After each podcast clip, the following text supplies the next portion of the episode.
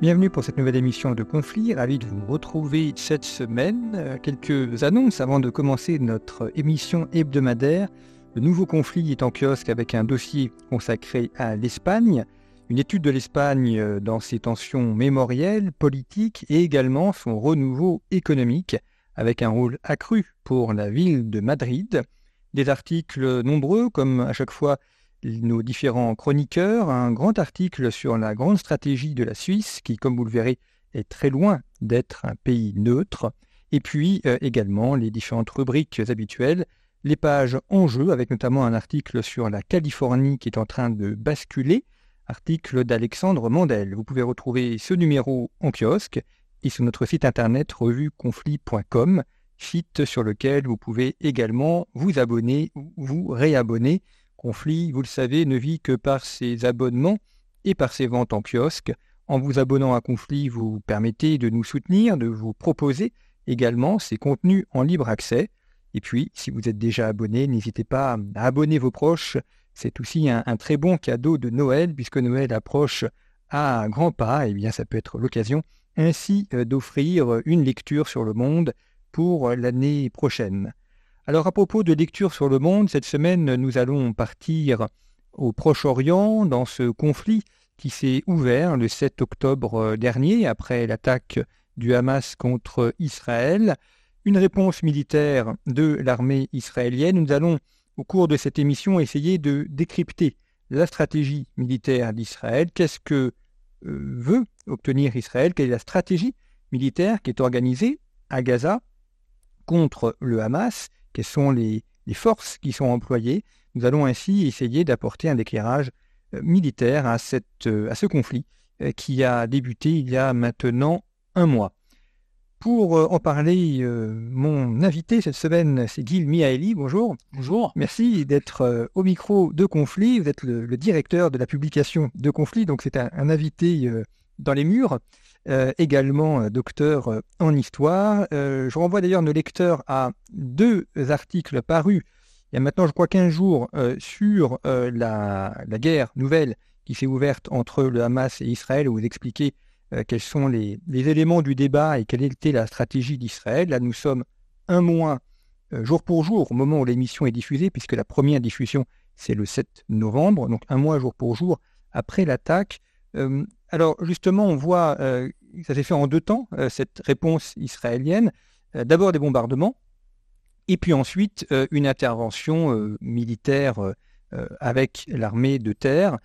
quel est l'objectif final de cette, opération, si, on le, si on le connaît d'ailleurs, s'il a été défini par les autorités israéliennes, quel est l'objectif recherché?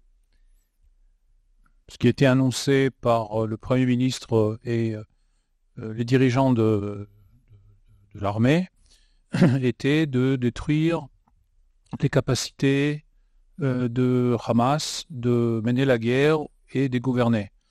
Euh, c'est-à-dire que si le Hamas, c'est un logiciel, donc une idéologie, des choses qui se passent dans l'entendement, dans la tête des gens, mais c'est aussi du matériel, ce sont des tunnels, des armes, euh, ce sont des unités militaires, de l'entraînement, euh, euh, donc tout ce qu'on peut toucher par les armes.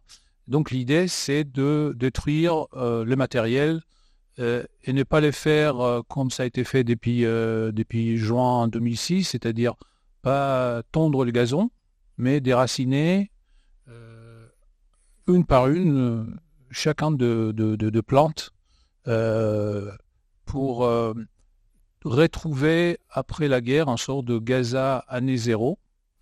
Euh, et là, les choses deviennent un petit peu plus floues, parce que la question qui se pose évidemment, puisqu'Israël n'a pas l'intention ni d'annexer, euh, ni de rester comme force d'occupation euh, dans la bande de Gaza, à qui donner les clés Et c'est l'enjeu de la dimension plutôt ben, disons, hein, qui se passe dans les coulisses maintenant, parce que ce qu'on voit, ce sont les bombardements, ce sont les, chars et les fantassins israéliens, mais on ne voit pas ce qui se passe euh, dans les capitales, on ne voit pas ce qui se passe euh, dans les salles de négociation. Et euh, donc, en ce moment même, les Américains, les Saoudiens, les Égyptiens, les Qataris, les Turcs et quelques Occidentaux, la France par exemple, sont en train de trouver une sortie politique pour la dimension militaire de ce qu'on voit aujourd'hui en train de se dérouler à Gaza. Oui, parce qu'une opération militaire est toujours au service d'une politique. C'est-à-dire que la finalité est politique et le militaire est un moyen. Tout à fait. Donc, euh, depuis, euh, depuis euh, disons, l'histoire un peu longue était que pendant les années 2000-2003, Israël était dans une situation, avec le, la seconde intifada, Israël était dans une situation qui ressemble un petit peu à ce qui se passe avec la bande de Gaza. C'est-à-dire, euh, après euh, sept ans euh, post-Oslo, où plus ou moins l'horizon politique était une solution de deux États et Israël était engagé plus ou moins dans un processus de séparation avec les Palestiniens, avec comme objectif une paix entre les deux pays. Euh, en 2000, Israël se retrouve euh, dans une situation complètement contraire, presque du jour au lendemain, conflit d'une intensité euh, sans précédent depuis, depuis le premier intifada, donc depuis 87-90. Et pour sortir de, cette crise, Ariel Sharon, qui était Premier ministre israélien entre 2001 et euh, janvier décembre 2005 euh, a à la fois utilisé la force. On se souvient de l'opération à Jenin en 2002. Euh, on se souvient aussi de siège de, QG de, de, de Arafat à, à Ramallah. Et évidemment, tout le monde, et Jacques Chirac le premier, a demandé, OK, très bien, il faut lutter contre le terrorisme, pas de problème, mais quel horizon politique?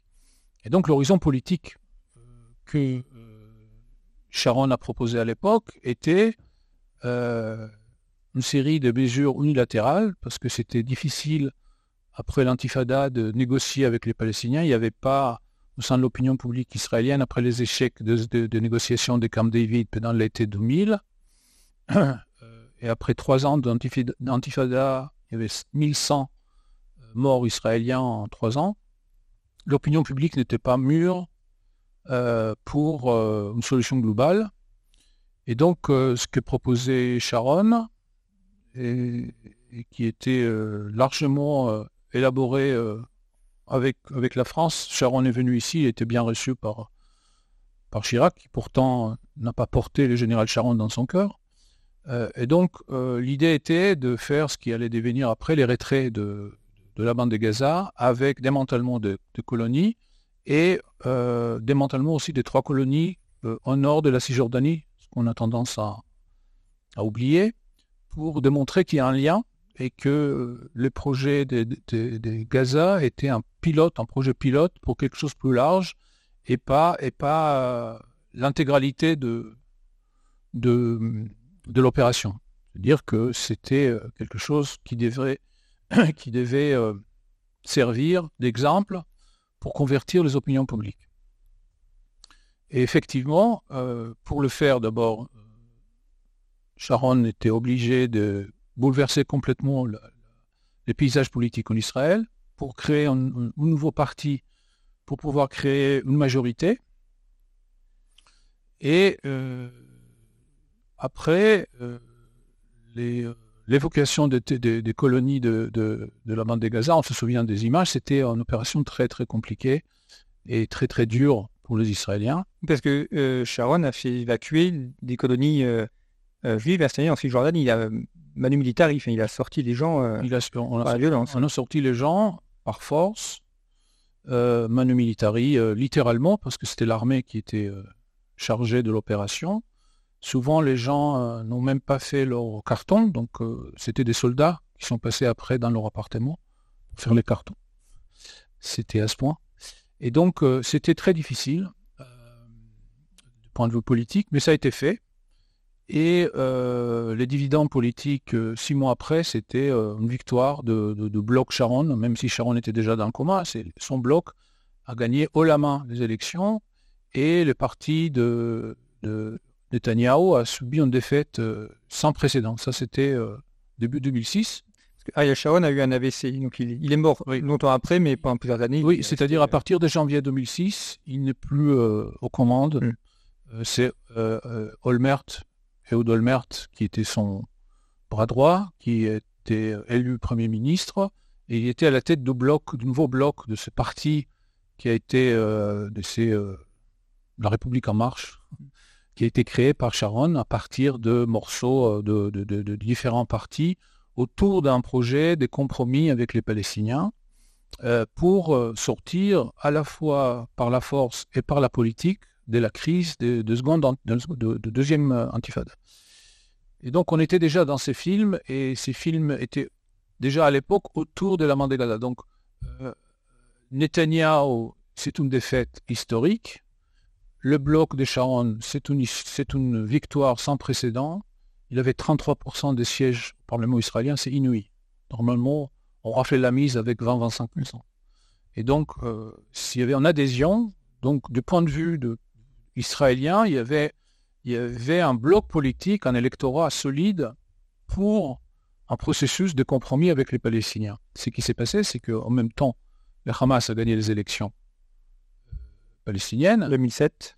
2006, janvier 2006, que Hamas s'est mis tout de suite à préparer euh, l'opération de, qui a abouti par euh, l'enlèvement de soldats chalites, ça c'était juin 2006, et puisque c'était une opération euh, d'inclusion par tunnel, c'était l'une des premières tunnels, donc ils ont mis quand même quelques mois.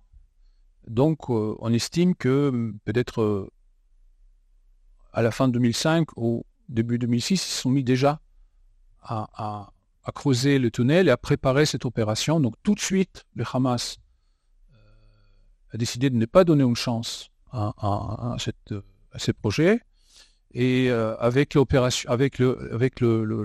de Hamas en 2006, euh, le Hezbollah, on croit être aujourd'hui, a décidé de rejoindre euh, le, Hamas et ils ont fait une opération, ils ont kidnappé 12 soldats israéliens. Après, on s'est avéré qu'ils étaient déjà morts. Israël a réagi dans le nord. On a eu la guerre de, de, l'été 2006 et les gouvernements israéliens est sorti affaibli. C'est-à-dire entre, entre, juin, entre mi-juin et mi-août 2006, les Hamas et les Hezbollah euh, sont arrivés à torpiller complètement le projet d'Ariel Sharon, Sharon, de donner un, nouvel, élan. Et c'est à partir de ce moment-là, ce qu'on peut appeler le parti, c'est pas le parti de la paix, mais le parti de compromis avec les Palestiniens et les partis de ceux qui pensaient qu'on peut faire quelque chose avec euh, l'autorité palestinienne a perdu sa crédibilité, euh, ce qui a amené en victoire de, de, de, de, Netanyahu en 2009. Il a gagné les élections trois ans après sa défaite. Et la défaite était liée au fait que les gens croyaient dans le projet de, de, de, de colonies à Gaza, qu'il a gagné quand les gens ont compris en Israël que ça sert à rien, que même si on, rend les territoires à l'autorité palestinienne, ils ne sont pas capables de le, tenir face au Hamas, qui transforme chaque euh, territoire évacué par Israël en plateforme des guerres assez sophistiquées euh, contre Israël. Et en fait, ce qu'on voit aujourd'hui, c'est euh, les capacités extraordinaires que les Hamas a su développer en absence de, troupes israéliennes sur, israéliennes sur le sol. Parce que par les airs, il y a une limite à ce qu'on peut savoir, à ce qu'on peut faire. Et donc aujourd'hui, on se retrouve dans la même situation. On a les 7, les 7 octobre pour être euh, comparés de point de vue géopolitique, je ne parle pas de la charge émotionnelle, etc., etc., à seconde antifada, et les mêmes questions, ok, vous allez les écraser, et après, qu'est-ce qu'on on va leur proposer? Donc, nous sommes maintenant dans la situation où Israël était en 2002-2003, où il fallait d'abord écraser les capacités militaires des Palestiniens terroristes et euh, en même temps essayer d'inventer quelque chose. Et aujourd'hui, il est difficile de s'imaginer euh, le contour d'une telle, euh, telle solution politique, comme il était difficile en 2002 à 2003 d'imaginer cette opération de sortie unilatérale des Gaza, plus trois colonies au nord de la Cisjordanie, etc. Donc c'était, des choses qui étaient négociées, improvisées, euh, derrière les chars, pas devant les chars. Euh, c'était long. On se souvient que en 2004, euh, il, y a, il, y il y a 19 ans, je pense que c'était en novembre, en octobre-novembre, Yasser Arafat est décédé, ce qui a ouvert la porte, parce que ce qui était impossible avec lui était possible avec son successeur euh, Mahmoud Abbas. Euh, et donc, on voit que les choses sont euh, un petit peu plus molles qu'on aurait bien aimé avoir. Donc, il n'y a pas un plan aussi détaillé que les plans militaires pour la dimension politique. Et probablement, ça va ressembler à quelque chose comme ce qu'on a vécu entre 2002 et 2005, c'est-à-dire euh, une action militaire euh, dont la cohérence s'inscrit dans la durée et qui change les conditions pour permettre euh, une dimension politique difficile à envisager au début de la dimension militaire de l'action. Est-ce qu'on sait pourquoi le, Hamas a attaqué le 7 octobre? Est-ce qu'il se doutait bien qu'il y aurait une réaction israélienne. Est-ce que c'était justement pour ça? Provoquer une réaction israélienne et peut-être prendre l'opinion mondiale à témoin euh, pour qu'avec les, images de destruction, ça donne une image négative euh, d'Israël Ou est-ce qu'ils ont d'autres euh, projets politiques? Est-ce que c'était pour empêcher la paix de s'installer ou provoquer une nouvelle guerre? C'est difficile de donner une réponse simple à cette question. D'abord, parce que je ne suis pas sûr que quand le Hamas a donné le faux vert pour l'opération de 7 octobre, ils avaient en tête ce qui allait se passer. Je ne suis pas sûr que le planificateur de Hamas envisageait euh, à, quel, point ça allait réussir.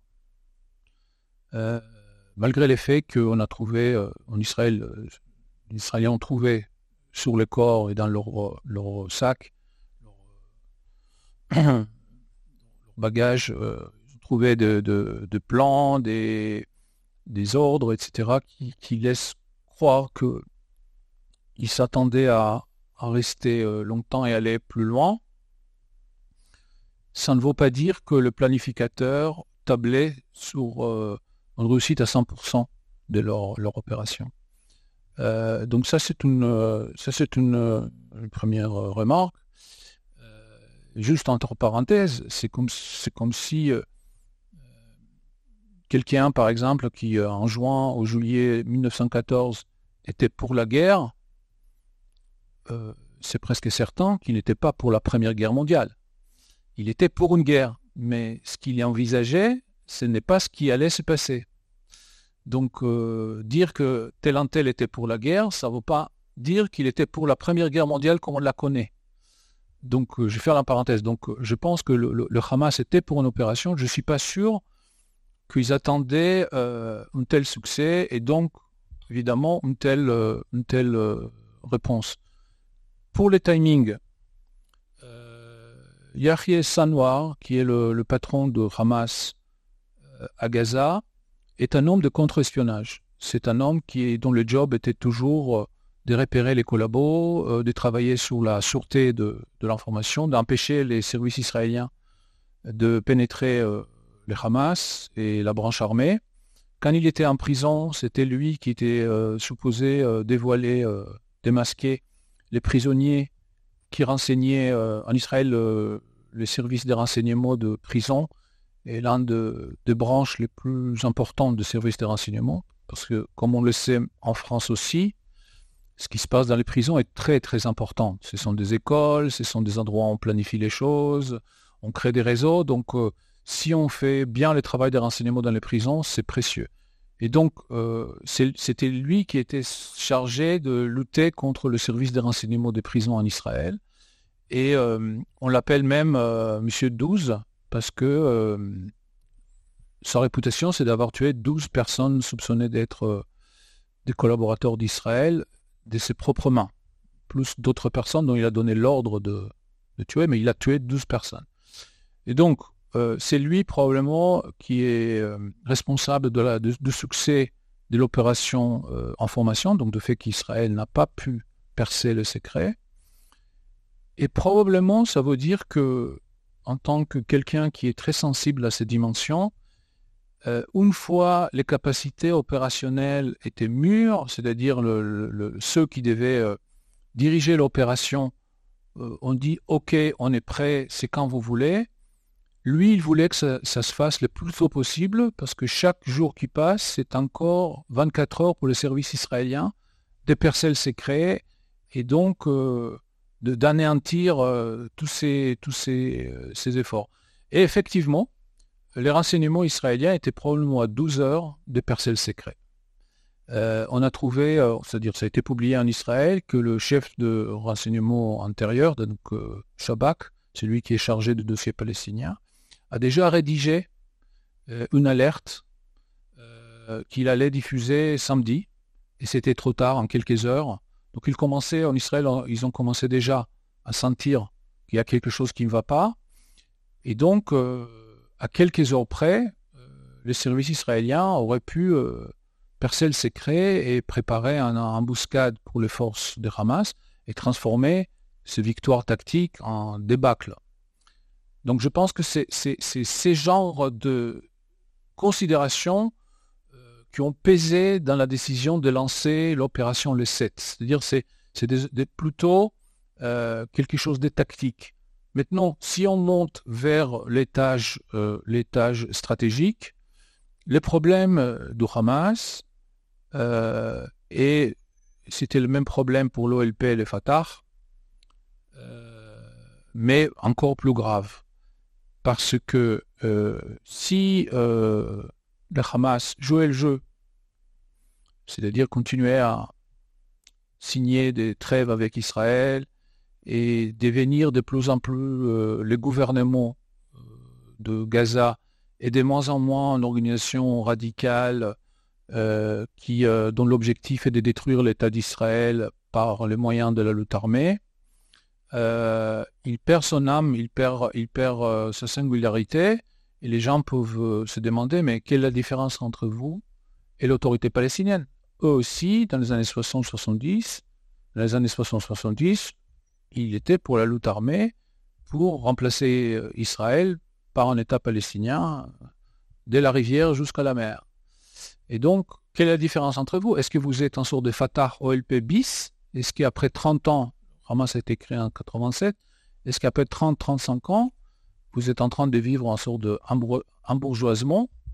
et, pour devenir encore un, encore un deuxième gouvernement palestinien? Et donc je pense que eux, euh, ils ont tranché ces débats en décidant de renverser la table, de dire non, on ne va pas suivre euh, l'évolution de l'autorité palestinienne, donc OLP Fatah.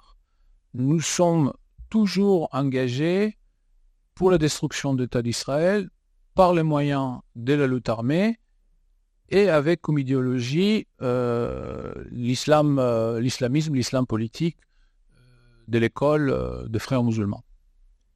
Alors, si on revient à la, stratégie euh, militaire mise en place par euh, Israël dans sa réponse, on est en, combat en zone urbaine. C'est peut-être ce qu'il y a de, plus difficile d'un point de vue militaire parce qu'on a une guerre en plusieurs dimensions. C'est très facile de se cacher dans des bâtiments qui sont détruits, donc, pour les gens du Hamas, donc d'attaquer l'armée israélienne. Et puis il y a le problème des tunnels également qui sont des lieux où ils peuvent surgir, se cacher, avoir euh, leurs réserves. Euh, donc c'est un, risque militaire d'avoir beaucoup de, dégâts, de morts, d'attrition côté israélien. Et on voit que ça a été pris avec assez de prudence. D'abord beaucoup de bombardements, puis quelques envois en mission et puis ensuite une intervention plus directe début novembre. quelle est là la, stratégie qui a été mise en place pour empêcher justement de, se perdre dans ce Gaza bombardé comme d'autres armées ont pu se perdre dans les, villes ou les combats urbains. On pense à Stalingrad par exemple, qui est un petit peu le, tombeau de l'armée allemande à ce niveau-là. Ces contraintes, il faut en rajouter deux. D'abord, il y a plusieurs dizaines de milliers de civils euh, palestiniens, donc des gens non impliqués. Euh, donc l'armée a le devoir de faire euh, des efforts pour les épargner. C'est-à-dire, on ne peut pas y aller, si on a un cible, on ne peut pas juste le détruire sans prendre en considération la possibilité qu'il y ait des civils et prendre de précautions. Et puis, évidemment, il y a la question des otages euh, qui se trouve probablement dans les, tunnels, mais peut-être aussi ailleurs. Et donc, il faut toujours prendre en compte que autour de votre cible, il y a aussi euh, des personnes euh, qu'il faut sauver. Donc, on a les deux dimensions, au-dessus et en dessous de, sol. la population civile, il en reste toujours il en reste toujours des gens derrière, euh, des gens qui décident de ne pas partir, de malades, de, gens âgés qui ne veulent plus, partir. Euh, si euh, une mère âgée reste, parfois ses enfants, certains de ses enfants décident de rester avec elle. C'est normal, c'est comme ça, et l'armée doit prendre tout cela en compte. Et donc c'est pour cela que la, globalement la tactique stratégie, on peut, le dire, pour, pour, euh, les côtés techniques de, la guerre Gaza, c'est euh, de prendre son temps, euh, parce que Israël n'a pas de problème logistique, et tandis que le, Hamas se trouve déjà depuis un mois sous sol, et que même si euh, ils ont des dépôts bien fournis, euh, après un mois, euh, ça commence à être difficile, difficile à, tenir. il y a des systèmes d'aération. Et pour faire fonctionner le système d'aération, il faut de l'électricité. Et donc, pour ce qui concerne l'état-major et les installations stratégiques, ils sont branchés sur l'électricité de l'hôpital, Chifa, parce qu'ils sont juste en dessous. Et donc aussi longtemps que l'hôpital est, euh, revitaillé en, essence, euh, les cerveaux de Hamas et ses, plus hauts dirigeants auront de l'électricité, mais ce n'est pas, pas le cas pour, euh, pour les, les, cercles concentriques autour de ces centres névralgiques qui est sous l'hôpital Shifa. Et, eux, ils, ils souffrent. Euh, ils, euh, ils, perdent de, dépôts de, nourriture, de, ils, perdent de groupes électrogènes, euh, il y a des problèmes d'eau, il commence à avoir des problèmes de nourriture, certains, certains tunnels sont bloqués ou piégés par Israël. si ils pouvaient communiquer par fil, parce que les, tunnels sont câblés, euh, les bombardements et l'avance de l'armée israélienne les obligent de passer aux radios, euh, avec tout ce que ça veut dire. on peut écouter. On peut écouter, et aussi il faut euh, sortir un petit peu parce que c'est difficile, quand on est à 20 mètres sous sol, c'est difficile de parler aux radios, en radio. Et donc ça, ça oblige, c'est un petit peu, les tunnels c'est un petit peu comme un sous-marin. Quand un sous-marin reste clandestin, c'est un, un système d'armement qui peut observer, qui peut même euh, lancer des munitions. Mais une fois il est, il est pris en chasse par la marine, euh, et les sous-marins dans une situation compliquée, très très compliquée. Et les risques sont énormes parce qu'on ne peut pas manœuvrer, on ne peut pas sortir, euh, on ne peut pas se rendre, c'est-à-dire c'est difficile. Et donc, l'idée, c'est petit à petit de transformer la forteresse souterraine Hamas en un énorme piège où il est de plus en plus difficile de bouger parce que de plus en plus de, de, de, branchages, de, tunnels, de services sont bloqués ou inondés. Euh, euh, l'air est de, moins en moins respirable. Il est de, plus en plus difficile de se connecter avec les téléphones de, fil. Euh, donc pour avoir des ordres, de l'information, il faut essayer de se rapprocher euh, de, sol, de niveau de sol, pour parler avec un, radio. Euh, les, groupes électrogènes marchent de moins en moins et il y a des, blessés qu'il faut, traiter. Donc l'idée c'est de mettre la pression et de le mettre dans une sorte de cocotte minute et laisser le feu, laisser les, les, mijoter dans le temps.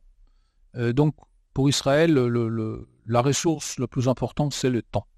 Ça peut prendre deux semaines, euh, mais si on veut épargner des vies des civils, et si on veut aussi épargner les, otages, il faut mettre une, une pression qui s'exerce d'une manière continue dans le temps. C'est pour ça, par exemple, qu'Israël a veillé à ce que la bande de Gaza ne soit pas ravitaillée en carburant, pour euh, euh, éviter euh, cet approvisionnement des, tunnels. Et puis il y a la question du cessez-le-feu qui est invoquée par certains, enfin qui demande un cessez-le-feu, mais sûr que d'un point de vue israélien, un cessez-le-feu, ça veut dire possibilité pour le Hamas de se ravitailler de nouveau, de se réorganiser. donc c'est repartir un peu à zéro. Oui, euh, Israël a besoin de temps politique, c'est-à-dire elle a, besoin de, de temps avant que les États-Unis sifflent la fin de la récré. Et à un moment donné, les prix euh, politiques pour les États-Unis vont être tels qu'ils vont demander euh, fermement à Israël de tout arrêter. Et à ce moment-là, les choix israéliens vont être difficiles. Israël peut toujours dire non, mais c'est un choix difficile. Et donc, pour gagner ce temps, pour euh, que les États-Unis puissent dire euh, euh, on pense aussi aux Palestiniens, il y a une négociation sur des, des, des, pauses, ce qu'on appelle des pauses humanitaires. Il y a un consensus important aux États-Unis parce que même Bernie Sanders, qui est l'aile gauche du Parti démocrate, ce qui est le, l'aile problématique pour Biden. L'analyse politique, c'est que le soutien américain pour Israël risque d'écouter à Biden les voix des jeunes et les voix de la gauche euh, du Parti démocrate. Donc, maintenant, quand même, Barney Sanders dit qu'on ne peut pas avoir un cessez-le-feu avec les Hamas, mais il faut trouver des solutions pour la population, ça veut dire qu'il y a un, consensus assez large. Euh, et donc, la question maintenant, comment comment va être le marchandage de ces pauses, euh, Israël exige euh, des otages. C'est-à-dire si le Hamas souhaite respirer et avoir de, diesel, de, carburant, euh, il faut payer un otage. Les, autres, c'est-à-dire les Palestiniens et je pense aussi les Égyptiens et les, autres, mettre la pression sur Israël pour faire des pauses euh, de manière unilatérale. Et, pour le moment, c'est le bras de fer. Israël exige euh, que le Hamas paye en monnaie otage. Euh, ça peut être des choses comme des preuves de vie. il y a parmi les otages, il y a à peu près 240 otages. Il y a une quarantaine de Thaïlandais qui n'ont rien à voir dans cette histoire. Il y a quelques dizaines d'enfants, donc quelques bébés. Il y a des personnes âgées qui ont plus de 75 ans. Donc les, Hamas a des cartes qu'il peut mettre sur la table. Et si, euh, si le Hamas reste après un, euh, après tel, euh, tel accord avec une centaine d'otages dont la moitié sont de militaires israéliens, ça n'affaiblit pas beaucoup sa position. Et en plus, je pense que ces otages deviennent de plus en plus encombrants dans le sous-sol de Gaza quand les, les gens de Hamas eux-mêmes ont de plus en plus de problèmes à se nourrir, à boire, à respirer. avoir encore une centaine, surtout des bébés. Qu'est-ce qu'on fait avec des bébés? Qu'est-ce qu'on fait avec des enfants? Qu'est-ce qu'on fait avec des personnes âgées euh, qui ont de la diabète, euh, qui ont des problèmes de cancer, qui ont besoin de médicaments, etc. C'est très compliqué à gérer. Et donc, le Hamas, Israël met la pression pour qu'au moins il commence à, libérer euh, ces otages-là pour réduire le problème. Et pour le moment,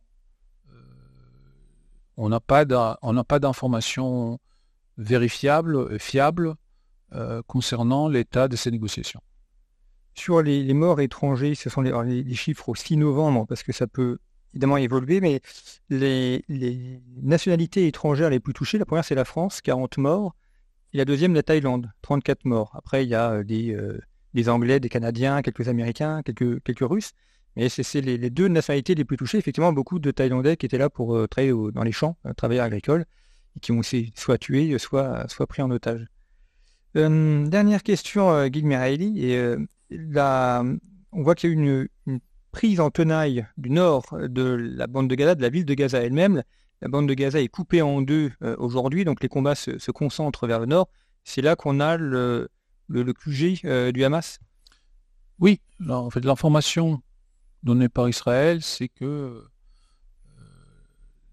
l'essentiel des infrastructures, euh, surtout de, contrôle et de commandement, et, aussi les chefs, parce qu'Israël souhaite aussi euh, liquider les chefs.